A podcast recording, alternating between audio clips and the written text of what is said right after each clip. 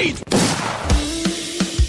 Sexy King vai vencendo a partida! É inacreditável o que vem jogando o time da NTZ!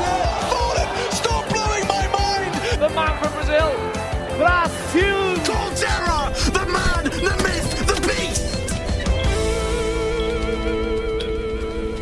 Five seconds to go.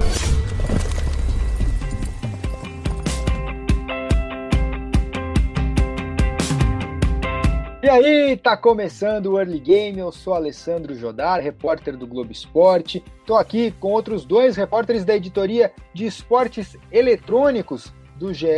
Globo, o Rock Marx e o PH Nascimento. E hoje a gente vai falar sobre o que parece ser um novo momento do esporte eletrônico no Brasil.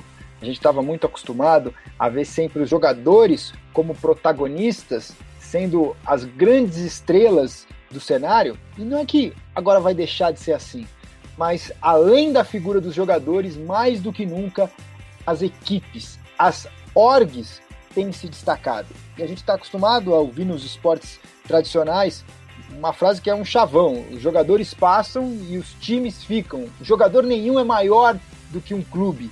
Então, será que chegou a hora da gente aplicar também esse conceito para os esportes eletrônicos aqui do país?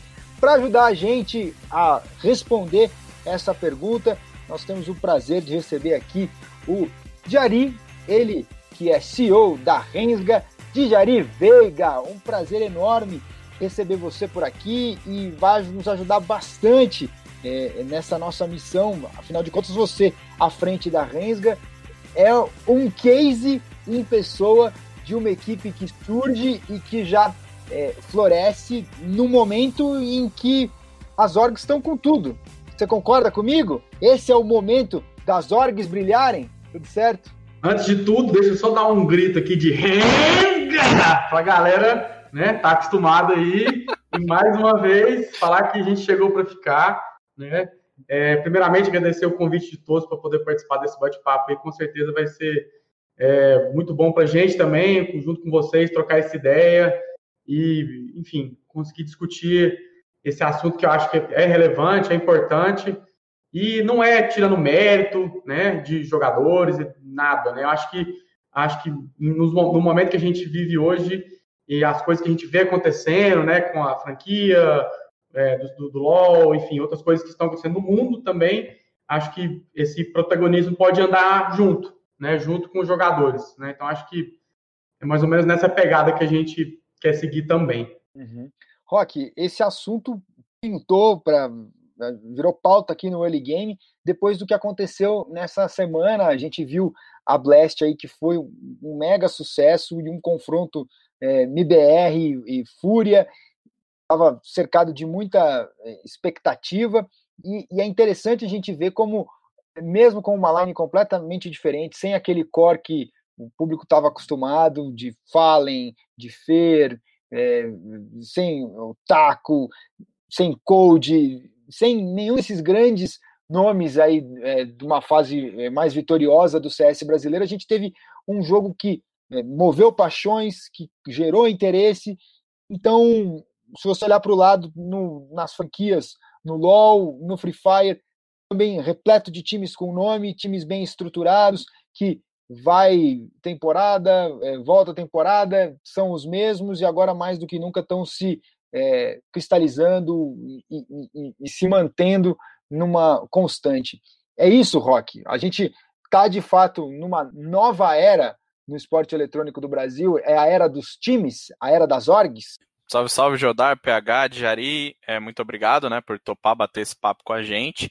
É, Jodar, eu não sei se já é essa nova era ou se essa nova era vai chegar de fato, mas assim, são sinais muito interessantes de que as coisas podem, podem tomar para esse lado agora. A gente tem um ótimo exemplo aqui, que é a Rensga. Eu acho que a maioria das pessoas que, quando pensa na Rensga, pensa naquela identidade de típica de sertaneja, aquele time que pensa no, pensa no cowboy, pensa num time que é, faz um trabalho muito legal nas redes sociais e não vai necessariamente pensar é, nos jogadores. Eu acho que isso é um, é um bom sinal.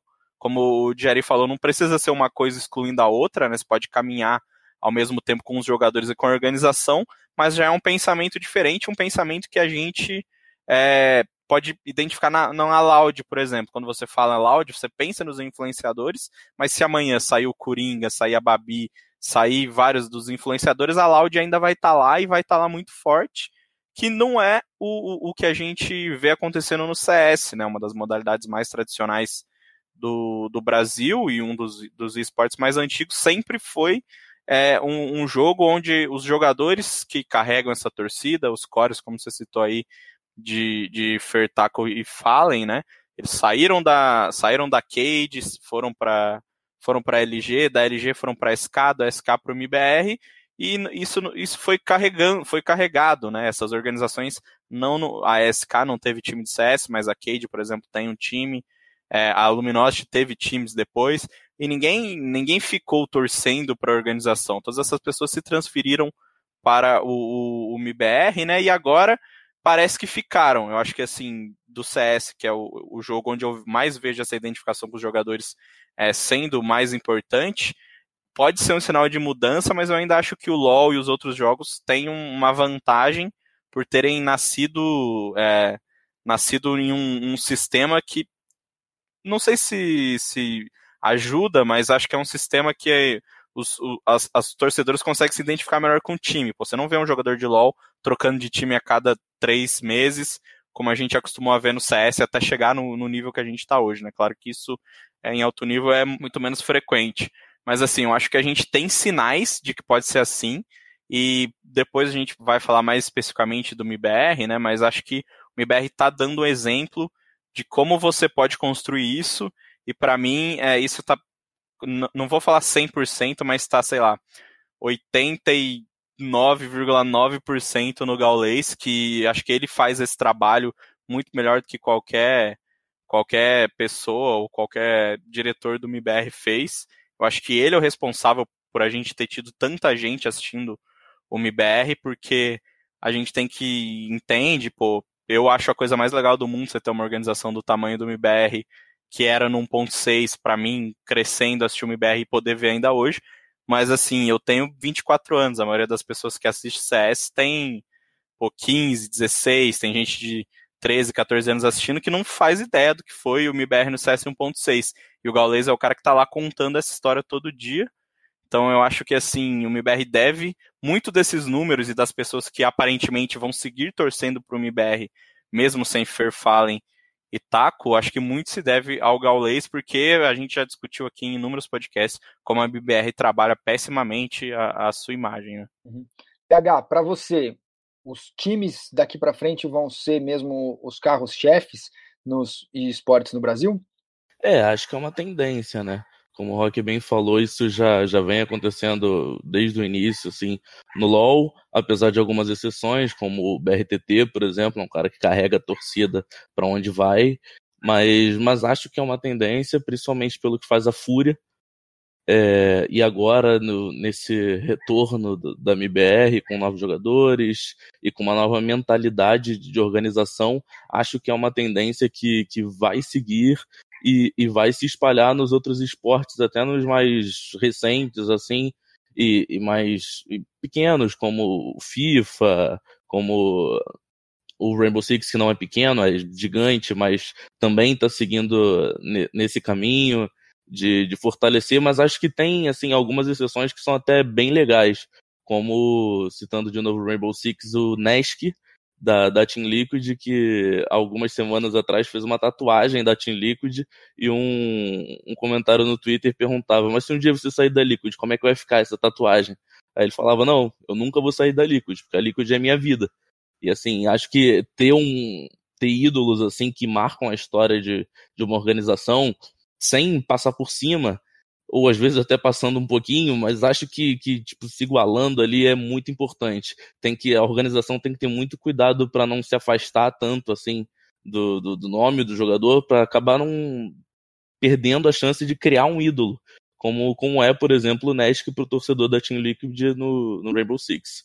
Jari, esse protagonismo que as equipes começam é, a ganhar, ainda que a gente pode ter no LoL uma Penha, a INTZ, que também já surgiu muito profissional, mas eu tendo a achar que não só o BRTT, mas o, o caso do Yoda, o caso do Kami, e se você for pegando é, exemplos de jogadores que tiveram os seus, os seus grandes momentos e que atraíram público, eu tenho bem é, subjetivo, claro, não vou ter uma tese aqui para é, embasá-la com, com, com, dados e números, mas eu tenho muita sensação de que o LoL, por um bom tempo, ele viveu dessas, desses grandes astros e, e, o jogador que saía de um time ia para o outro e ele carregava isso com ele, tanto que é o que explica um, o que a gente já viu é, em, em, estádios por aí. Eu já entrevistei é, menino torcendo para o Flamengo na, na, na, final presencial, usando a camisa do Fluminense, mas ele estava lá porque o pai, o BRTT, era, era Mengão. Então, assim, eu acho que isso tem, tem é, é muito o, o, DNA do que foi esse, esse momento, que é, acho até que é uma fase de transição que a gente vive ainda, evidentemente, mas dos jogadores terem é, essa essa importância toda, todo esse peso no imaginário dos jogadores. Como é que você enxerga isso e como que a Rensga lida com isso também? Cara, eu assim, acho que acho que o protagonismo surgiu porque os caras, né, os jogadores, os atletas surgiram junto com o LoL. Né? Então assim, é, ao mesmo tempo que a Riot fazia os campeonatos, etc. Então veio os times, mas vieram jogadores junto. Então eles foram junto, foram construindo, foram subindo é, junto com os times, etc. Só que, aí, inclusive, se você for pegar uma leitura de uma narração, inclusive, né, você vai escutar o narrador, né, as pessoas falando muito mais do jogador do que a equipe em si. Né, o cara toda hora está falando o nome dele, né, as ações, é, tudo está envolvido a, a persona ali daquele jogador. Né? Então, eu acredito que acho que o protagonismo do próprio jogo do LoL surgindo no Brasil foi feito junto com esses jogadores. Então, acredito que pode ter sido também uma das, uma das, das coisas que devem ter tornado isso, feito isso uh, acontecer mesmo. Acho que pode ter partido daí também, sabe? O crescimento do próprio LoL no Brasil, né? Do competitivo, né? Por se tornar tão forte como foi e como é ainda o CBLOL. Então, acredito que tenha sido sim uma, uma, uma das razões, né, para isso ter acontecido, né?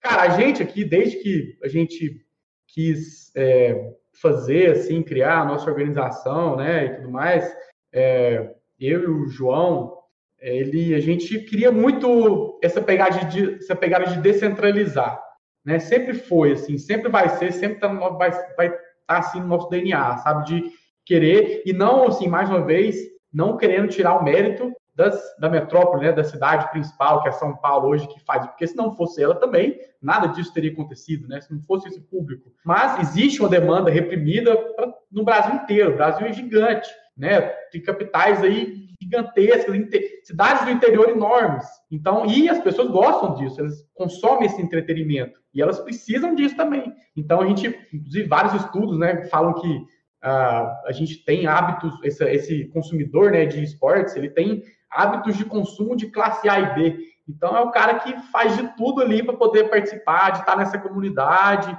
E a gente vê essa paixão, né?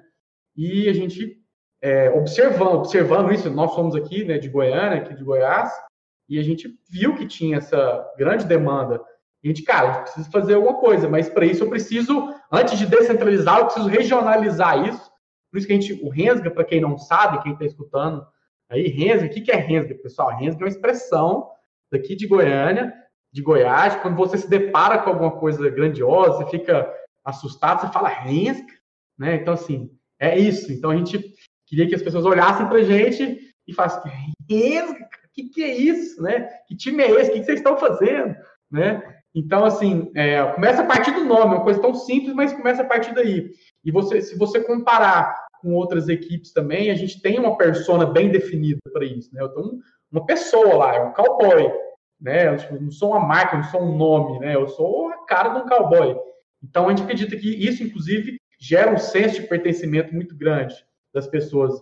A gente fez a nossa pré-venda agora aí de, de uniformes, cara, foi assim, absurdo, compra de Minas, da Bahia, sabe? Então, assim, foi é, super, é, é, pra gente foi muito legal ver que isso tá, aconteceu em outras regiões, a gente gera esse senso de pertencimento da galera, da comunidade, para nossa marca, né?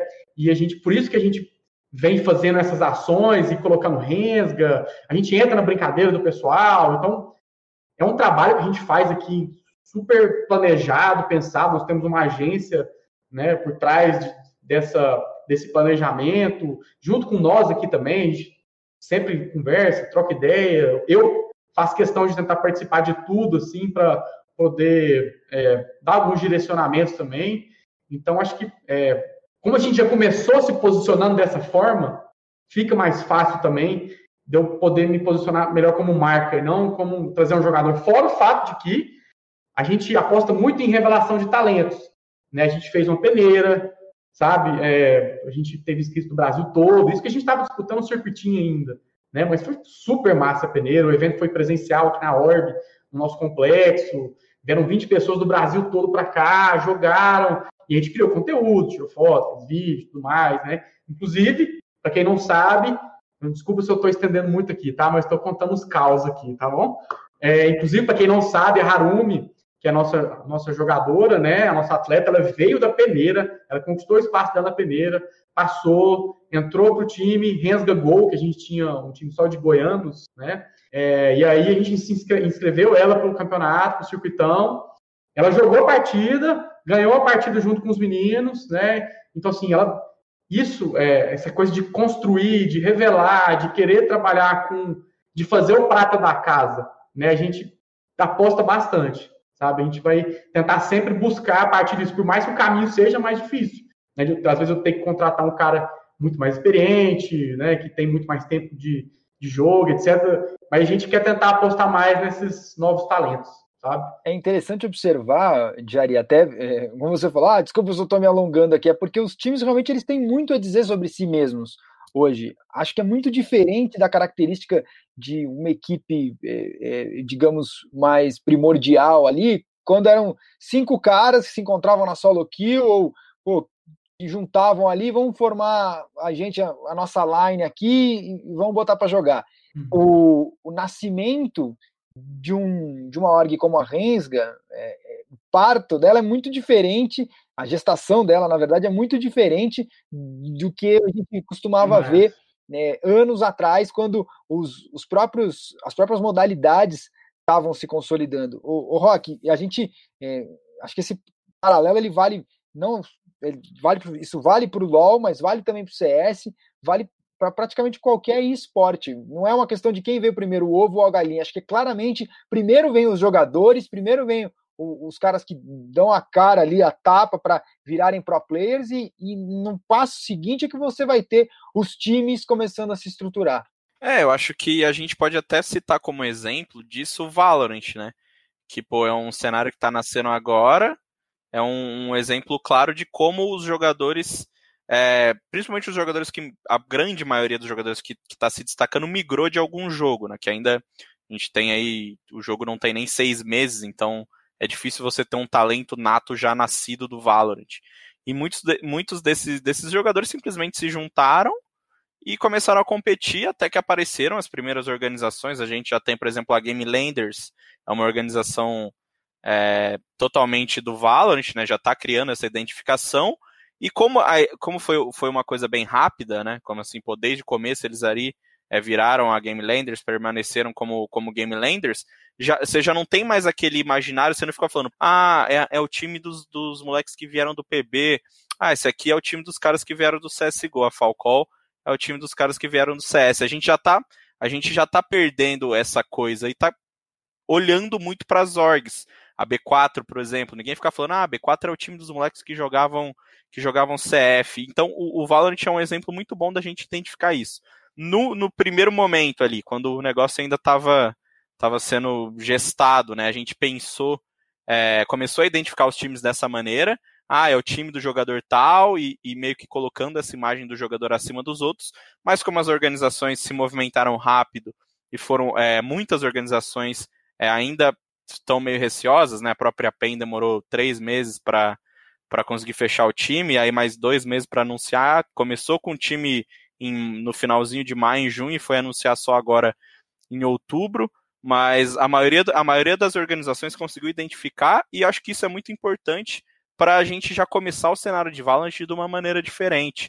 Porque, pô, no, como você bem falou, no LoL no começo, estava todo mundo jogando Go for LoL, jogando essas competições é, menores, não tinha como a gente ter pô, um, um, time chegando e, pô, esse time aqui vira uma organização, mas que a gente tinha os times dos jogadores com os nomes ali, é, meio que aquela coisa de mix, dificilmente você vai transformar isso numa organização do zero. Com Valorant é diferente, porque já existe uma ideia das organizações que a Riot vai ter um investimento bacana, ou pelo menos é mais seguro você investir num jogo que já tem ali um, um co-irmão competitivo, mas acho que é um bom exemplo disso de como as organizações também podem se evitar, né, se apoderar cedo e, e evitar que a imagem dos jogadores cresça de maneira desproporcional à imagem das organizações. Uhum.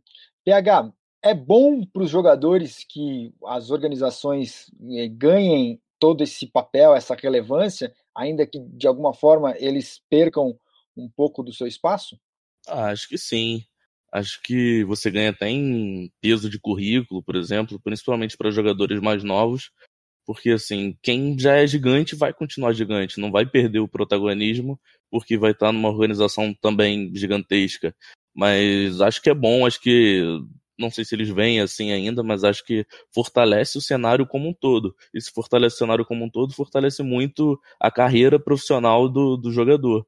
Acho que é assim, é muito vistoso, muito importante para a carreira do, do jogador, seja qual for o esporte, passar por uma organização como a MBR, por exemplo, como está passando agora o Léo DRK, o VSM. Acho que, que pesa muito mais pro, pro futuro, assim, ganha uma relevância ainda maior. É, uhum. tendo essa organização mais forte. Não passou pelo, ah, passei pelo time do, do Fallen, joguei junto com o Fallen na SK. Não, você passou pela MBR, você passou por uma tag histórica no, no esporte eletrônico brasileiro, assim. Acho que, que é muito bom pro, pro cenário e imagino que os jogadores vão ver assim também. Inclusive, a gente viu jogar, eu, eu acompanho muito, assim, tem uns caras sabem, mas eu acompanho, sempre tô de olho, né? E aí, antes, um cara, um cara que passou pela Rensga, né, não colocava Rensga lá, não. A Rensga caiu, né, e tudo mais, né? Aí agora a gente pegou aí a, a Wagner falou que o cara já, pô, já botou lá, tá na Já ganhou respeito ali, já entrou é, pro currículo. É, pois é, foi exatamente isso que você comentou, PH. Então, o, o em cima disso do que o PH falou, é, acho que vale a gente também trazer um outro desdobramento, que é, além do, do, do, do currículo, do, carimbo que o jogador vai ganhar, isso é para o cara que conseguir é, alcançar essa condição de, de, jogar numa equipe que tem também esse peso. Mas é, me fala, segundo a sua visão, qual é a importância de você ter uma estrutura dentro de não só uma equipe, mas de várias equipes dentro de um cenário, mas times que possam receber esses talentos, receber jogadores mais novos e apresentar para eles condições para que eles cresçam. Porque uma coisa é o jogador, o pro player ali que tem um talento, que, que leva jeito para o negócio, e disso para ele se tornar um profissional de fato, um cyberatleta, é, eu acho que tem um, um, um, um hiato aí. Ele precisa é passar por esse caminho. E qual é a importância, então, que as equipes têm de oferecer para ele ferramentas, é, não só de é, periféricos de computador, de mouse, sim, sim. mas é, é, para que ele possa. É, a própria soft skills assim, do cara, né? Isso, é. Sim. Então, assim, eu, igual eu falei, a gente acredita muito nessa coisa de revelar jogadores, de tentar trabalhar mais com esse, com esse tipo né, de jogador. E, assim, eu, particularmente, uh, posso até uh, ir contra um pouco o que algumas pessoas pensam, eu não acredito muito, assim, em talento o cara nasceu com isso, não. Para mim, é uma coisa mais de, de, de hard work mesmo ali no dia a dia, de treino, sabe? De horas treinando para o cara conseguir é, é, chegar num nível né, mecanicamente bom, né? E aí sim ele começa a ter um destaque e depois ele entende o que é a carreira de jogador profissional de esportes, sabe? É, isso é muito engraçado, cara. Aqui na, aqui na Orb, só para contar para vocês também outro caos aqui, Aqui na Orb a gente recebe a galera para poder jogar. É tipo como a gente tem um espaço aqui onde a galera paga a hora para jogar, tipo uma house. A gente chama de game center para ficar mais bonito o nome, né?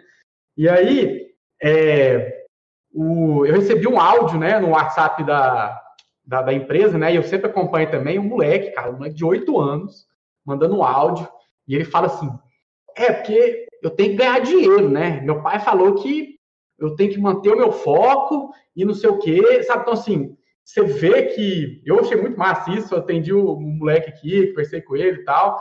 Você vê que é, quando você está em contato direto com isso, eu fico super orgulhoso porque é uma coisa que a gente está construindo, juntos com todas as organizações, todos os jogadores, né? Mas aí entra um outro momento, tem esse momento, né? De, dessa paixão, dessa vontade de querer, okay, de pensar na grana e tudo mais, mas a hora que você insere a pessoa num ambiente, vamos chamar empresarial mesmo, assim, né? Que a gente envolve aqui disciplina, né? Respeito, né? E uma série de outros fatores que realmente tornam a pessoa profissional, não adianta nada, cara. Você tem um cara mecanicamente, é o Deus ali, né? E, e se ele jogar ele no ambiente, principalmente no esporte que é coletivo, né?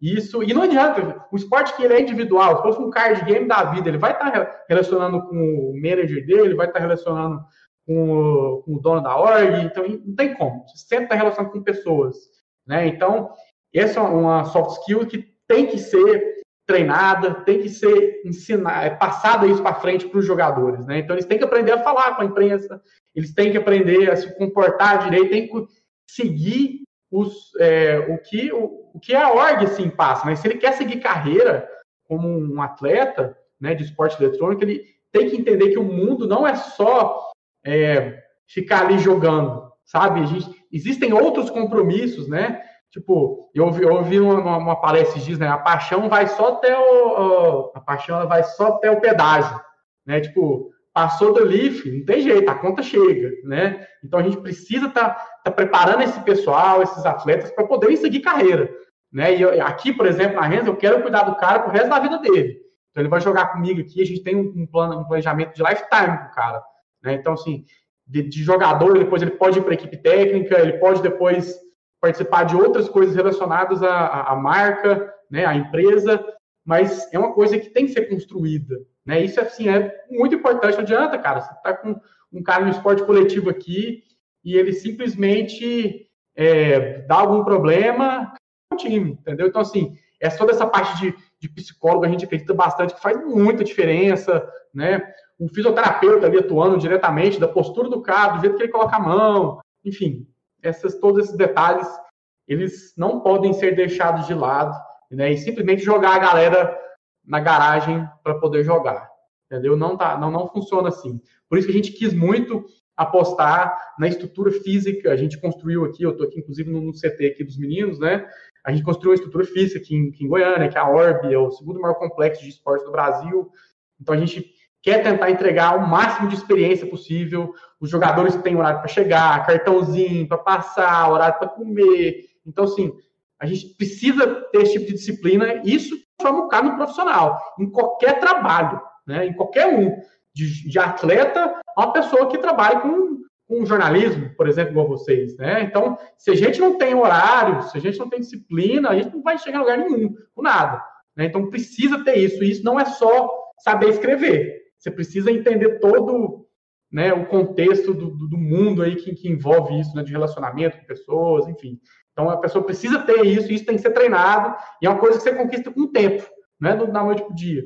Né? E a gente, as, as organizações têm obrigação de transformar o, o, atleta numa pessoa que siga esses, esses conceitos assim que ela quer propor para o mercado. Inclusive, daqui uns dias, para avisar todo mundo, a gente vai soltar um manifesto, a gente criou um manifesto da Rensga, como que a gente vai se posicionar assim com bastante coisa, então fiquem ligados aí nas nossas redes sociais, segue a Rensga aí que vocês vão ficar sabendo. Bem legal. Jair, sobre isso que você falou, de como os jogadores precisam aprender a se portar de maneira profissional, eu acrescentaria que, eh, para quem quer se tornar um pro player, isso é de muito cedo. Então, é, é, um menino de 15 anos, ele já precisa ter essa mentalidade. E eu, esses dias mesmo, fiz uma, uma reportagem para o Globo Esporte aqui de São Paulo. Eu entrevistei os pais do Gustavo e do Guilherme Mantuan que são dois jogadores de futebol. O Guilherme Mantua hoje está jogando em Portugal. O Gustavo é jogador do Corinthians, inclusive esses dias aí até se lesionou, vai ficar um tempo parado por causa de um problema no joelho. E eu conversei com os pais deles. E os, os uhum. dois, tanto o pai quanto mãe, eles jogavam handball e são ex-atletas e criaram os filhos para serem atletas, desde pequenininhos que eles estavam na base do Corinthians. E foi muito interessante eu conversar com os pais, é, eles trouxeram uma visão muito particular. Você não encontra uma família de atletas assim é, em qualquer esquina. Uhum. Então foi, foi, foi muito enriquecedor poder conversar com eles e, e algo que me marcou do que eles disseram foi que durante os muitos anos de base né, lá no Corinthians, e, e coisa de 20 anos, desde pequenininhos os meninos indo lá, eles viram vários jogadores é, aparecerem. É, digo moleque mesmo, nos seus 14, 15 anos. Uhum. E quantos que não foram para frente porque pô, chegava lá, arrasava num treino. Aí no dia seguinte tinha treino de novo, e no outro tinha treino. E precisa ter alguém que vá levar até o CT para fazer é, o, o, treinamento do dia a dia, que não é o mais legal. O legal é você é, jogar, é a pelada, é, é o, o, coletivo, é, mas você precisa treinar. Você precisa treinar, você precisa acordar cedo, tem dia que você não vai estar tá afim, tem dia que vai estar tá doendo. E se você tem 14 anos e, e, e quer só jogar por diversão, é, é uma parte da sua vida que você vai estar tá abrindo mão.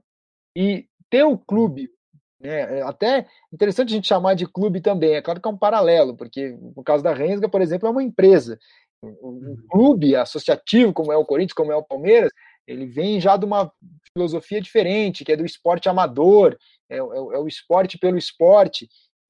Vale a gente até entrar nisso mais tarde, mas eu quero focar mesmo nessa história dessa família e nessa questão de que é, cada vez mais o, o, os, os jovens é, aspirantes a pro players, a, a, atletas de esportes eletrônicos, vão precisar é, entender que para seguir nessa carreira, desde cedo vão ter que ter essa mentalidade de atleta, né, Rock? Eu acho que outro ponto importante dos times nesse, nesse tipo de conscientização é de como tentar transformar essa, essa coisa de se preparar como um jogador profissional até para os pais. É, você falou agora, né, da, da como as famílias identificavam. A gente sabe que isso acontece cada vez menos, mas ainda acontece.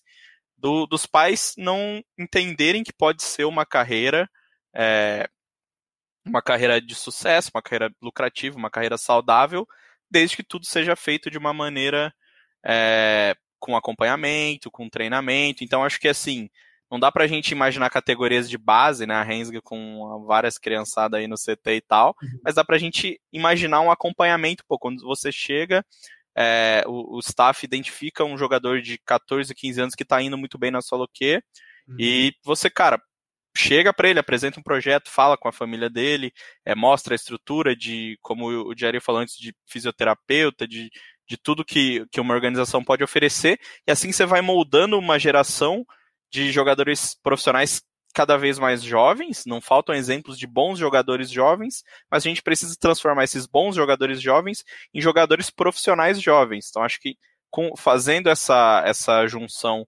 com, a, com uma organização acompanhando, talvez a, se a gente quiser expandir um pouco mais, talvez a própria Riot com, com algum programa desse tipo, ou sei lá, Ubisoft, com programas de identificar esses jovens talentos e que têm interesse em avançar para o cenário profissional e tentar dar para eles uma, uma, uma condição mais profissional da coisa, assim, né? Então acho que é importante, as organizações podem ter um trabalho importante nesse sentido. Na hora de identificar esses talentos, ajudar eles a fazer essa transição para o profissional. E isso volta muito naquilo do Jerry falou que você quer pegar o cara para ter ele para o resto da vida. Se você ensinou tudo que o cara sabe, é, além de jogar LOL, que ele já é a única coisa que ele sabia quando ele chegou na organização, com certeza a identificação dele vai ser muito grande, o valor que ele dá para a organização vai ser muito grande, e obviamente o valor dele para uma, uma, eventual venda vai ser maior ainda. Você está vendendo não só um bom jogador de LoL, você está vendendo um bom profissional, um cara que sabe se comportar em uma GH, que tem boas, boas práticas físicas, que, pô, sei lá, tem, sabe seguir uma alimentação adequada, seguir uma, uma, uma rotina adequada. Então, acho que as organizações podem ter também esse lado de, de preparar melhor os jovens jogadores, isso vai ser refletido também na identidade. Todo mundo vai, pô, a Rensga é aquele time que revela muitos caras, né? Então volta bastante no que a gente falou no podcast. É, a Rensga é o time que revela os caras. Quero ver, pô, os próximos craques do, do, do, do CBLOL estão lá na Rensga, eu quero assistir eles. Então acho que assim, é uma coisa que faz todo mundo ganhar, mas obviamente não é um processo barato. Você ter pessoas procurando é, na solo Q, ou enfim, pessoas preparando esses jovens jogadores. Não é um processo barato, não é um processo simples, que vão ser menores de idade, enfim. Então tem todo, tem, tem que ter um planejamento muito grande, mas eu acho que é uma coisa que a gente pode ver acontecendo nos esportes no futuro. Essa preparação cada vez é, mais voltada para o profissional e não deixar o moleque estourar lá, chegar challenger com 2K de PDL e daqui a pouco ele tá num time meio que do nada, sabe? Uhum. O PH, eu tenho a sensação de que quanto mais a gente conversa, o fortalecimento das orgs me parece um sinal de profissionalização do cenário. É, acho que é exatamente isso. Que ainda mais no LoL, que a gente está mais focado agora nesse, nesse episódio, porque com, com essa mudança de, de visão da Riot, colocando as franquias, acho que esse é o futuro. Acho que a Riot, com, com a avaliação de todas as apresentações, de todas as organizações que, que fizeram para ela, é, escolheu com certeza as mais adequadas, as que apresentaram os melhores projetos, mais profissionais e visando o futuro dessas franquias. E, e acho que isso não é nenhuma tendência, acho que isso é natural e vai ser uma, uma obrigação. Assim como a Ubisoft faz aqui com o cenário brasileiro, que é cheio de regras e, e sempre fortalecendo, é, ajudando nos campeonatos internacionais. Acho que a Riot vai começar a fazer isso, e isso é uma tendência que vai começar a se espalhar para os outros esportes eletrônicos aqui no Brasil. E que a gente vê muito agora no, no LoL, no, no CS já tem há um, há um tempo, por ser um, um esporte mais antigo, mas é, voltando um pouquinho no assunto de, de jogador, assim, eu queria até perguntar pro Jari é, a questão de, de jogador polêmico, por acaso. Como é que vocês lidariam? Vocês criaram o atleta, como você disse, vocês criam sempre o atleta desde o início.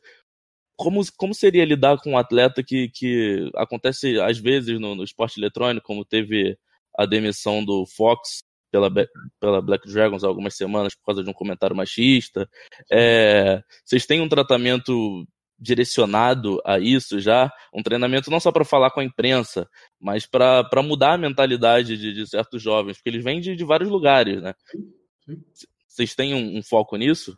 E eu até complementando a pergunta do PH, o jogador que quer ser maior do que a organização, como é que você lida com uma coisa dessa? A gente criou um comitê de gestão de crise aqui dentro da organização. E um dos pontos a serem tratados com crise é sim o comportamento de um jogador nosso que está representando nossa marca. Então, para cada situação, vai existir uma ação da organização também para isso poder ser feito, corrigido ou cortado pela raiz do jeito que tem que ser feito. Né? Inclusive, a gente inclusive já, já faz isso antes de, de tentar contratar já, né? Então, isso, isso com player e com administrativo também.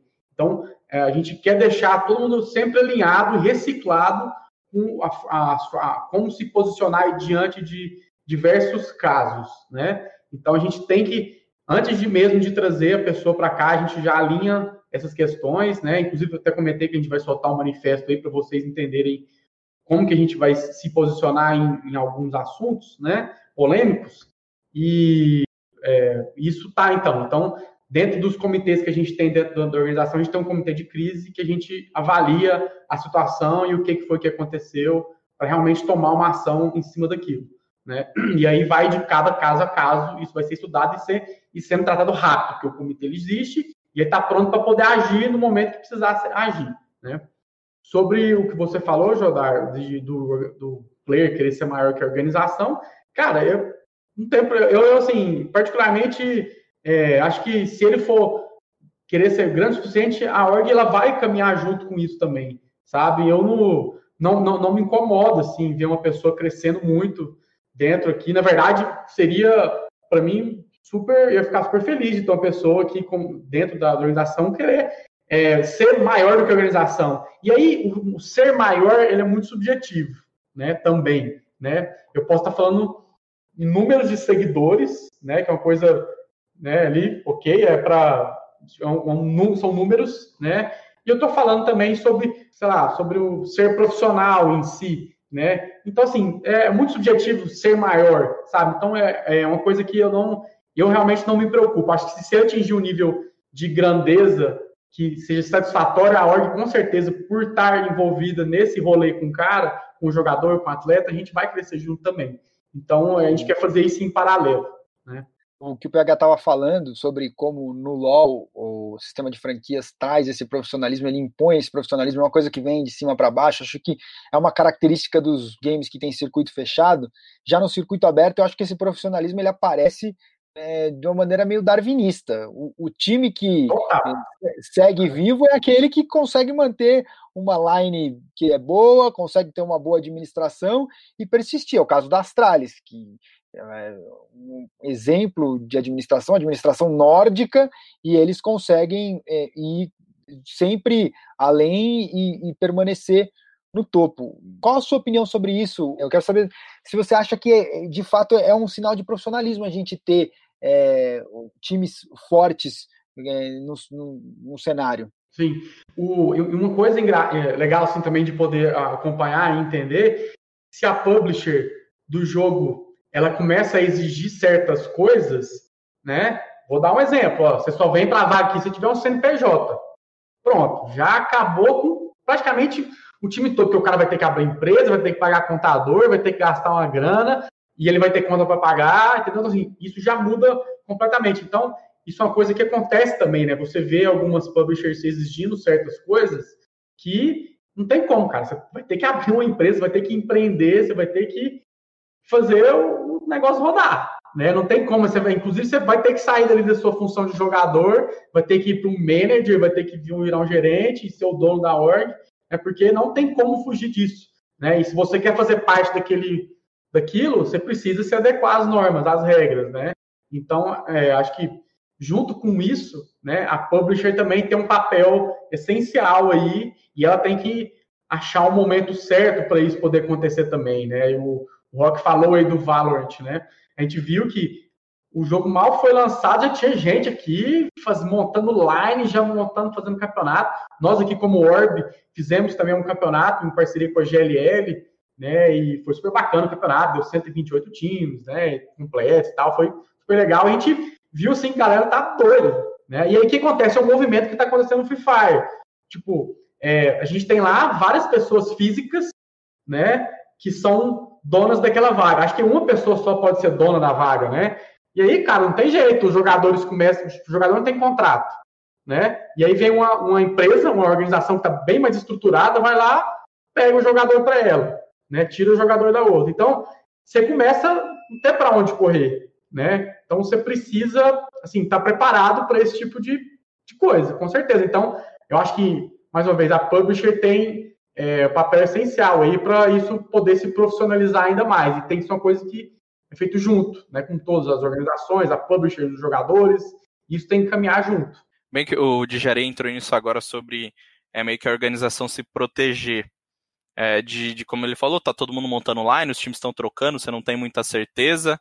É, isso a gente vê que é um problema muito recorrente, principalmente no CS, que a gente não tem uma janela de transferência definida, a gente não tem regras de aliciamento definida, e algumas organizações brasileiras, é, para se proteger do assédio, especialmente do, do MIBR e da Fúria, né, mais do MIBR, elas sempre optaram por colocar grandes multas é, nos, nos, nos contratos dos jogadores, e também já falando com, com pessoas que representaram o MBR, essa era uma estratégia que, tipo assim, a gente vai botar um preço que só o MBR pode pagar. Então, pô, não sei, a Rensga sempre teve lines de CS com jogadores jovens, tem um jogador se destacando, vai lá e bota uma multa altíssima em dólares. E acho que no Valorant, por ter um circuito aberto até esse começo, né, aberto, a gente pode ter esse problema também.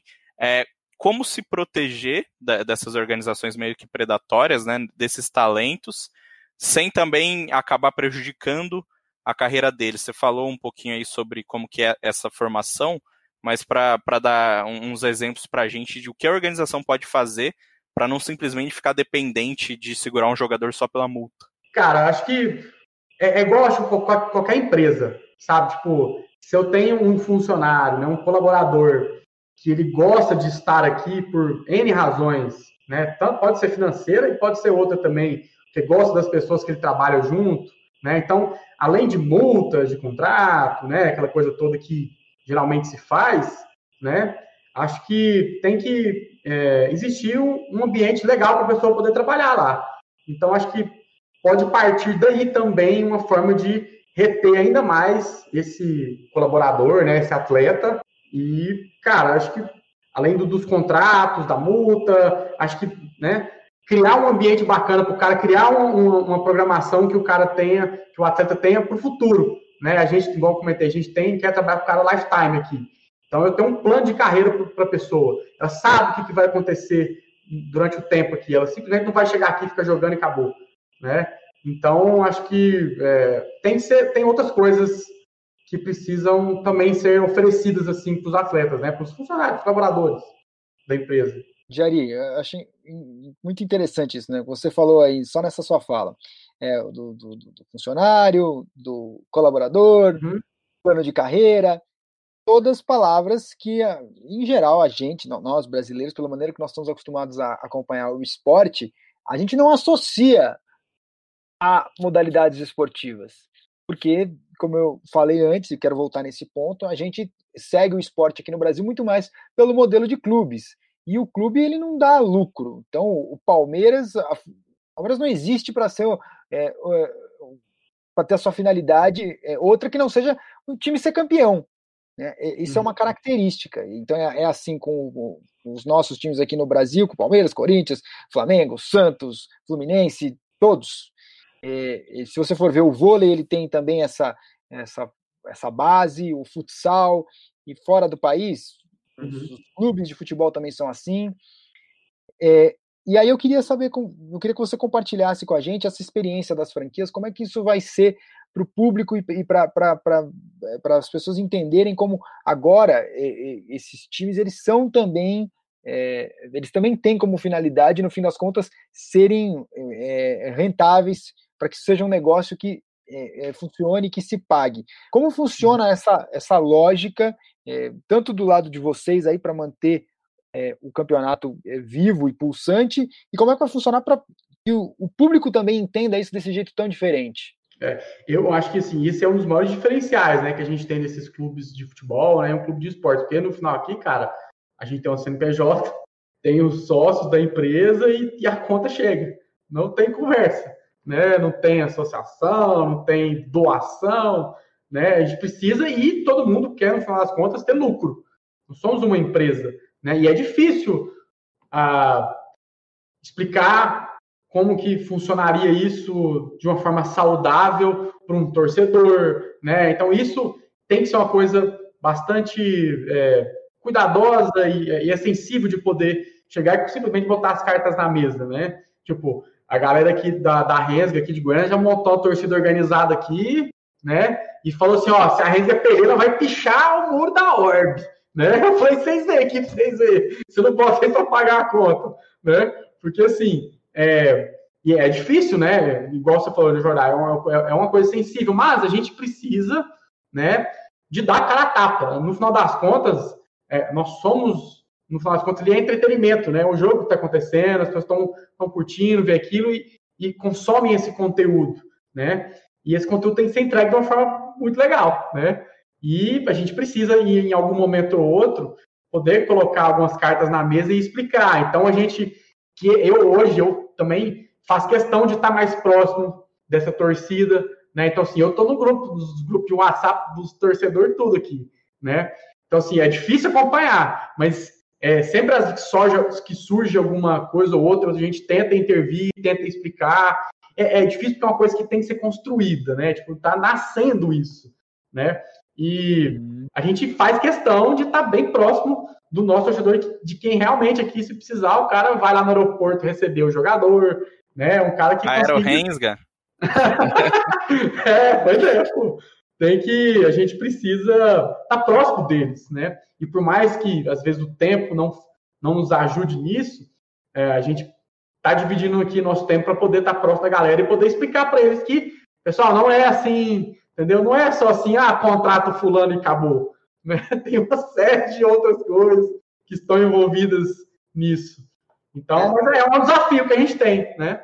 Porque aqui no Brasil, inevitavelmente, a gente vem dessa cultura. E ela é, é, dessa cultura do futebol. E ela é muito diferente do que você vê lá fora nos esportes americanos, por exemplo. A NFL, que é o espetáculo que é, a NBA, no fim das contas, quando o, time é campeão, o cara que levanta o troféu não é o capitão da equipe. O primeiro a receber o troféu e ir lá e fazer a festa é o CEO da equipe. E, uhum. e, Pensa comigo aqui, Jari, se a Rensga é campeã e o primeiro cara a levantar o troféu é você, é capaz que vão te criticar. Nossa, não tô nem aí, eu vou levantar mesmo. mas eu, óbvio, eu tô brincando, mas eu quero levantar com todo mundo que estava envolvido. Né? Mas se me convidarem para lá, com certeza eu vou. Pô. E eu tenho certeza que, assim, jogar isso é uma coisa que eu, e os jogadores que estão envolvidos com a gente nisso, se for eu, se for eles, não vai ter, não vai ter inveja, não vai ter briga, não vai ter nada, entendeu? É uma coisa que a gente quer construir, que a gente, nós somos uma família e a gente quer, é, que, que, quer a felicidade de cada um, né? A gente quer o, quer o sucesso de cada um. Então a gente precisa construir isso, é a cultura da empresa, né? Da organização, e isso tem que ser construído. Então, assim, se eu tô mal aqui, se eu tenho um jogador meu que tá mal jogando CBLOL, eu quero que ele chegue e seja homem ou mulher, e chegue e fale, ó, não estou bem para jogar o CBLOL, coloca uma pessoa no meu lugar. Né? Então, eu preciso é, de ter esse envolvimento das pessoas, e, só para todo mundo saber aqui, toda conversa que a gente teve com o nosso elenco, a gente está tendo ainda está fechando, é assim, cara, não existe internamente, não existe time aqui de CBLOL e time de Academy. Tá todo mundo aqui no mesmo nível, todo mundo vai se ajudar. Então é uma coisa que às vezes alguns jogadores não estão acostumados com isso, né? e a gente deixou de contratar e deixou de conversar com pessoas porque isso não estava alinhado com esse atleta, e é que a gente precisa trazer e construir uma coisa diferente. E eu preciso entregar isso, e eu sei que se a gente, se nós fizermos isso de uma forma é, orgânica, isso vai ser muito bem recompensado lá na frente, sabe? Mas voltando a falar um pouquinho com, com o Dijari sobre aquela questão de, da organização aqui ser uma empresa, uhum. e você falou muito sobre a Rensga ser uma organização e ficar marcada como um time que revela jogadores para o cenário de, de League of Legends brasileiro. Mas eu queria saber se, por acaso, vem algumas levas que, que não dão certo. Se como é que vai ser? Vai continuar tentando sempre é, revelar jogador só assim ou vai ter o os sócios vão pressionar para ter um, aí uns galácticos da Rensga, é, injetar dinheiro e montar um super time. Como é que vai ser? Vai ser sempre nesse foco de revelar jogador? Sim. É, igual eu comentei com vocês, a gente tem aquele comitê de gestão de crise, né? E um dos outros pontos é a parte esportiva.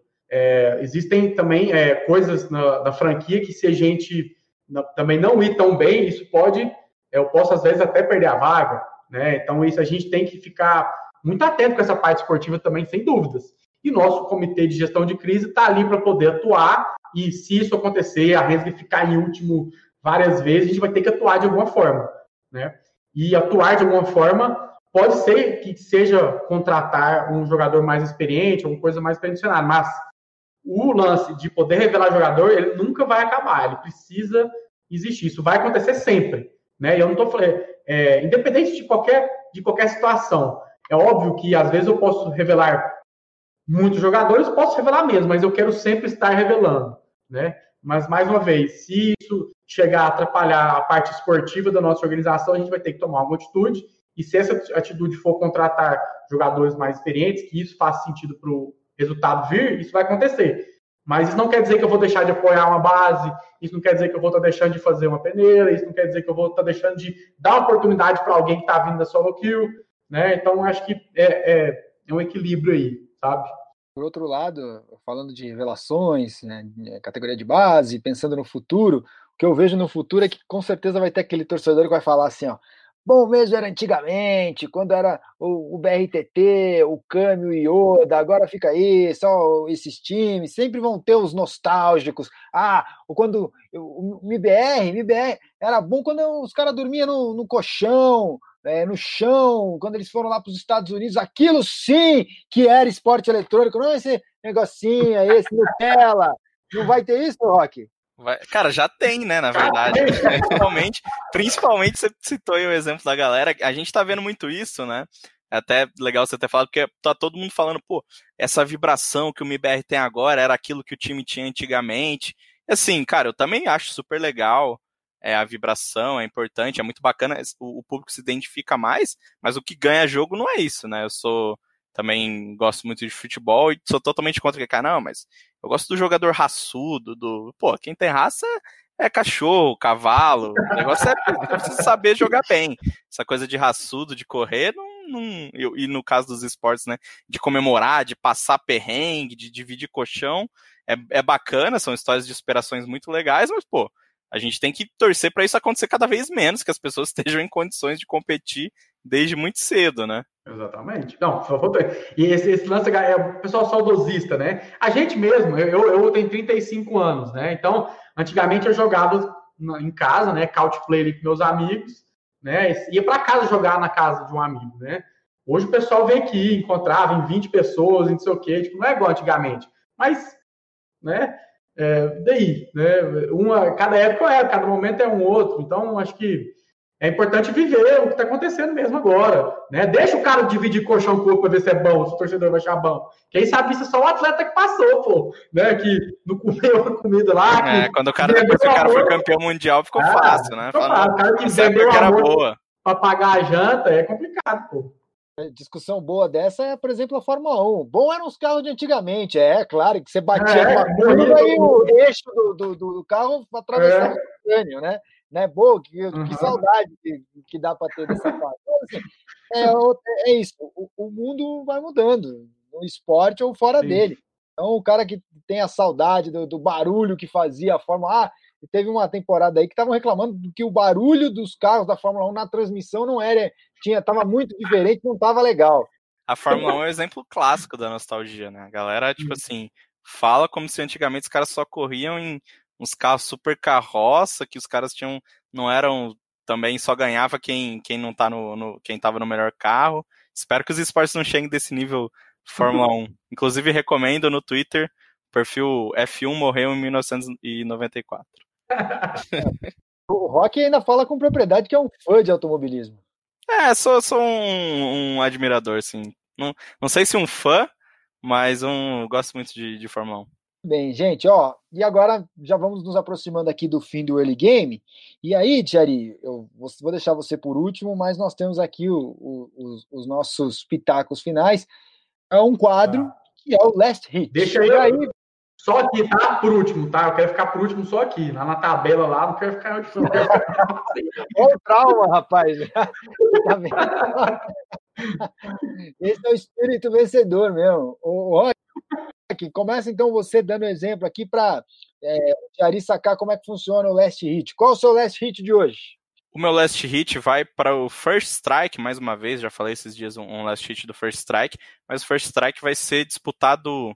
É, First Strike, né, para explicar, é o campeonato oficial de Valorant, é organizado pela Riot. A Riot apoiou os dois GC Ultimates, né, que foram eventos da Ignition Series, mas agora no First Strike é a Riot botando a mão na massa é, para fazer um campeonato de Valorant. Eles vão ser disputados presencialmente em São Paulo em, em dezembro. Então vai ser a primeira grande LAN de Valorant no Brasil. E o que mais me chama a atenção é que são, é um campeonato de oito times com quatro dias de duração. Então a Riot é, divulgou né, que, que vai, vai fazer isso presencialmente, respeitando os mesmos protocolos do CBLOL.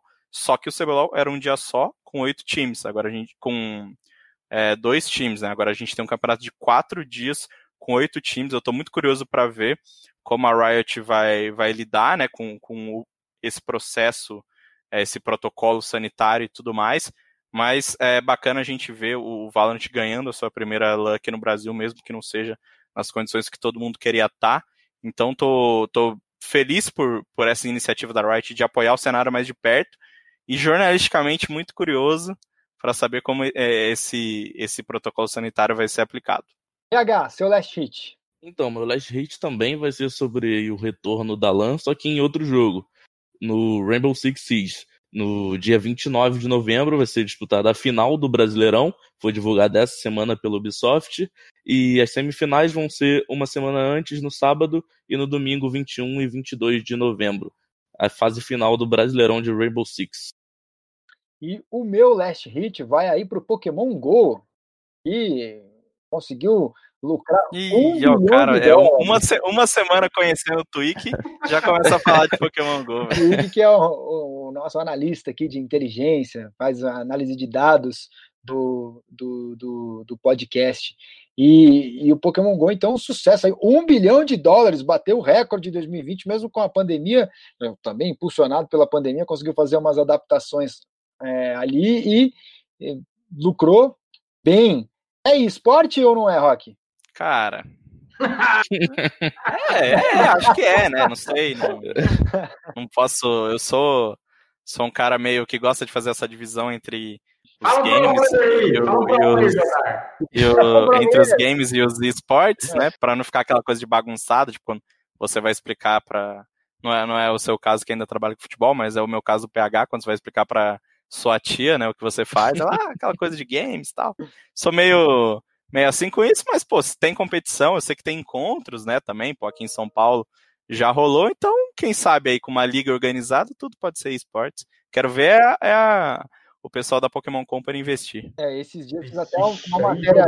É, fiz até uma matéria sobre Magic no, no Globo Esporte e, e foi muito engraçado. Conversei com o PV, que é brasileiro, é campeão mundial de Magic, e para ele é, é- é engraçado, cara. Para ele é um motivo de muita felicidade o, o Magic ter virado um esporte a partir do momento que fez a transição para um card game eletrônico, e aí ele passa a ser também considerado um, um pro player, um cyberatleta, um atleta de esportes. E ele disse que a família dele sempre teve muito ligada ao futebol, aos esportes tradicionais, e ele sempre foi é, mais da, da turma dos games. Então, que para ele agora ser parte dessa família é, dos esportes é muito legal. Então, o cara é campeão do mundo do Magic, da modalidade que ele disputa ali, e fica feliz de, de ser parte desse, dessa tribo maior de esportes. Pro player de Pokémon GO, cara, eu conheço aquela lenda, né? Ash Ketchum, esse daí jamais será. Ah. Qual que é a cidade dele? Qual é a cidade? Pô, é Pallet, não é? Ah, boa. E na minha, pô, que isso? Aqui é o- geração 89, né? Eu peguei o auge do Pokémon. Pô, joguei no Ah, Game é. Boy. E, e então você já pegou agora também o, qual que é o, o, o, o ritmo aqui do Last Hit. Tá, vamos lá. Então, sua vez. Meu, le- meu last hit fica pro prêmio CBLOL, dia 24 de novembro, às 8 da noite. O bicho vai pegar. Vocês podem esperar muita coisa boa aí, viu? Não vai pedir voto? Não, eu ainda não estou competindo lá, entendeu? Mas deixa. Ano que vem, pra vocês verem, no jogador revelação, se não vai ter uns dois nossos lá. E é isso, pessoal. Gostei do ainda. É. Então, Eu gente, tenho que Se ninguém confia, eu tenho que, eu tenho que ser. É, pô, claro. olha, muito obrigado, é, Rock, obrigado ao PH e especialmente obrigado a você, Jari, pelo tempo, pela Nós. disponibilidade prestada a nós aqui. E obrigado a você que ouviu o Early Game até o final. Semana que vem tem mais. Abraço! Time limit reached.